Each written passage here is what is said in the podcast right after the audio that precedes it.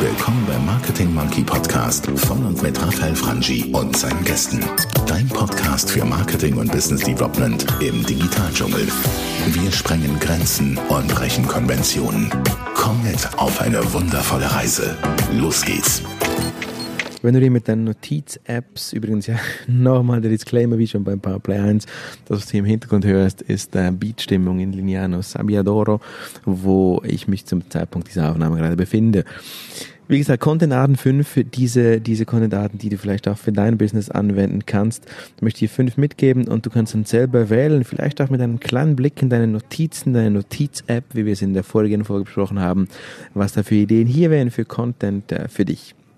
Und zwar wohl eines der beliebtesten, wenn auch umfangreichsten Elemente Nummer eins ist das White Paper oder auch Konzeptpapier genannt, wo du dir Gedanken machst zu einem Thema, fundiert recherchierst und dann das niederschreibst in Form eines Konzeptes, in Form von Handlungsempfehlungen. Nehmen wir an, du bist zum Beispiel äh, in einer Agentur tätig, die sich spezialisiert hat auf Suchmaschinenmarketing zum Beispiel. Dann schreibst du ein Konzept, was dann optimales Suchmaschinenmarketing aus deiner Optik wäre und das bietest du dann zum Download an.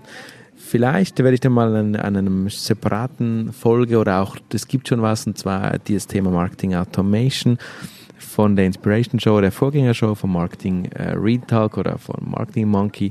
Google einfach Raphael Frangi und äh, Marketing Automation. Dort lernst du etwas in dieser Podcast-Ausgabe zum Thema, wie du dann automatisierst diese Content-Elemente wie das White Paper zu deinen Kunden, zu deiner Zielgruppe bringst. White Paper, Konzeptpapier an sich, was wirklich ganz spannend ist, braucht ein bisschen Zeit und Investition, bis du das äh, alles hast, aber dann sehr, sehr ein äh, tolles Produkt, ein, ein tolles Free, Freebie, ein Element, was du entsprechend verschenken kannst.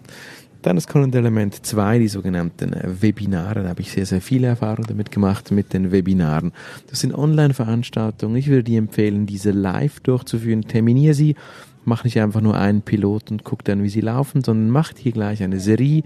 Vier, fünf Monate, jeden Monat eine Ausgabe wo du dein Wissen teilst zu einem Thema, in dem du eine Expertise hast. Auch das würde ich dir empfehlen zu tun, Webinare zu bestimmten Zeiten, zu bestimmten Tagen und dann einfach äh, diese, diese Anmeldemöglichkeiten der, der Webinare über deine bestehenden Kanäle verteilen, vielleicht auch ein bisschen Google AdWords schalten, vielleicht auch sonst ein bisschen Paid Media investieren und so kommen dann die Webinartermine, in denen du dein Wissen vermittelst zu deiner Zielgruppe und sie kümmern sich äh, darum und gehen damit dann in den Lead Funnel oder eben in die Automationsstrecke rein.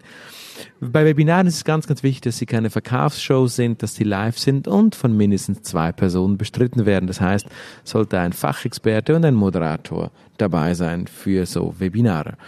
Dann drei von fünf Studien Studien ist sehr, sehr teuer, sehr aufwendig, aber extrem wirkungsvoll. Ich habe sowohl auf Konzernseite wie auf Agenturseite oft gearbeitet mit äh, Studien, wo Auftraggeber, wo ich der Auftraggeber war und mit Marktforschungsinstituten oder auch mit studentischer Hilfe teilweise wirklich Forschung, Primärforschung betrieben habe und so zu, zu äh, Erkenntnissen kommen bin, die dann aufbereitet werden können, zum Beispiel in Infografiken oder sonst in Studienresultaten und dann so als Content zur Verfügung gestellt werden.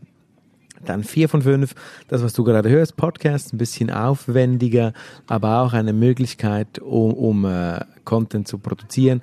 Es könnte ein Diskussionsformat sein, meine Erfahrung hier. Ich möchte hier nicht zu tief gehen. Vielleicht mache ich da mal eine separate Folge zum Thema Podcasting.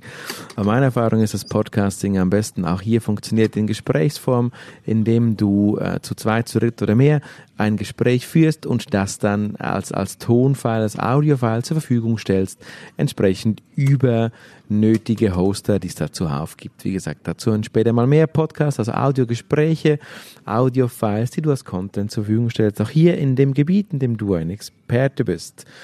Nun fünf fünf und letztes, fünftes und letztes Content-Element sind How-To-Videos.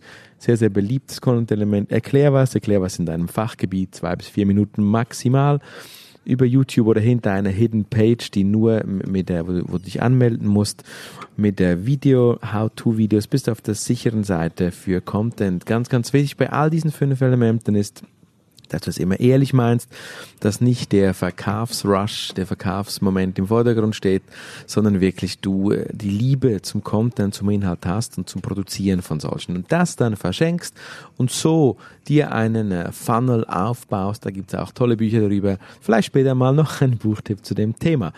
Das war die Ausgabe Nummer zwei von fünf des Power Plays. Morgen wieder einschalten, dann folgt der Nummer drei von drei. Bis dann, ciao, ciao, bye, bye.